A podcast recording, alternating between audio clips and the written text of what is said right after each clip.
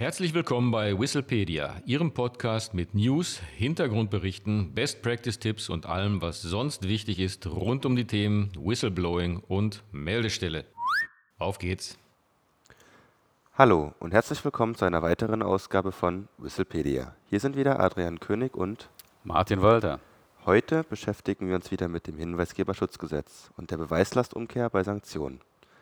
Eine hinweisgebende Person erleidet nachfolgend eine Sanktion.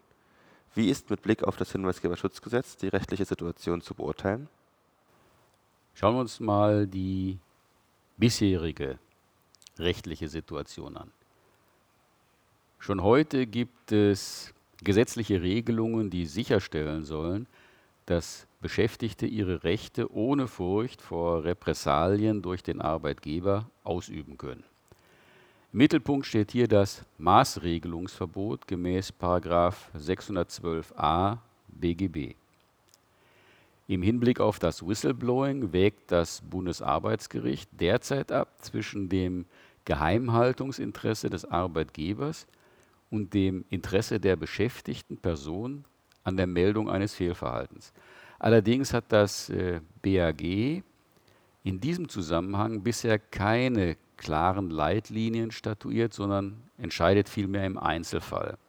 Das hat zur Konsequenz, dass die hinweisgebende Person mit einer großen Unsicherheit konfrontiert ist. Es ist für sie nur schwer einzuschätzen, ob die Meldung des Missstands rechtlich zulässig ist oder nicht. Vor diesem Hintergrund wird sich mancher Whistleblower oder manche Whistleblowerin gegen eine Meldung entscheiden. Jetzt zur künftigen rechtlichen Situation laut Hinweisgeberschutzgesetz. Im vorliegenden Regierungsentwurf wird in 36 das Verbot von Repressalien gegen Whistleblower geregelt.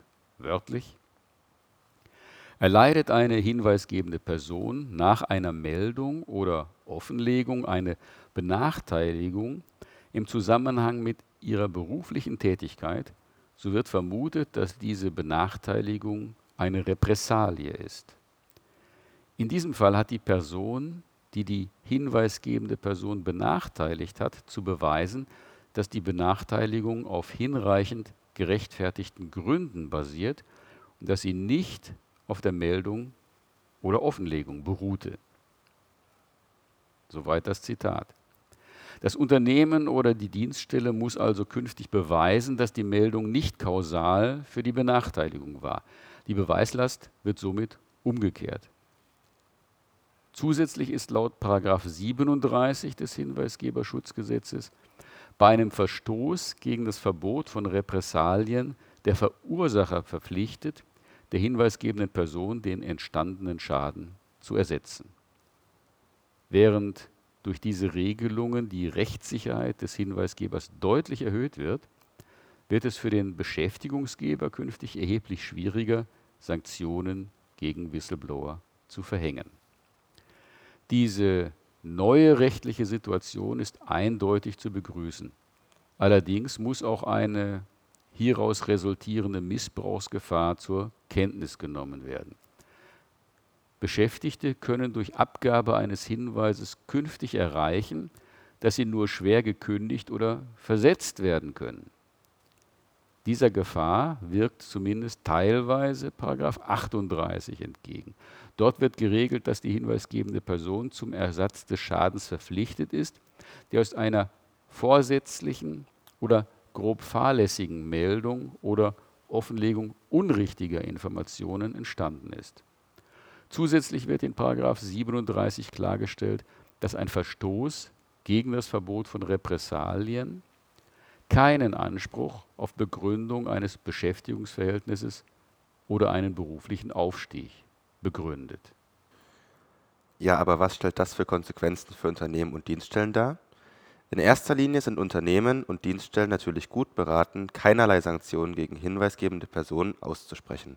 Ansonsten greift nach § 37 des Hinweisgeberschutzgesetzes die Verpflichtung zum Schadensersatz.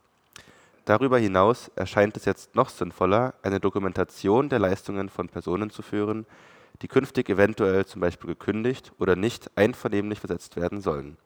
Nur dann kann in einem nachfolgenden möglichen Arbeitsgerichtsprozess der Nachweis geführt werden, dass die ergriffene Maßnahme nicht auf der Meldung beruht, sondern berechtigte dienstliche Gründe hat. Das soll es auch schon gewesen sein für heute.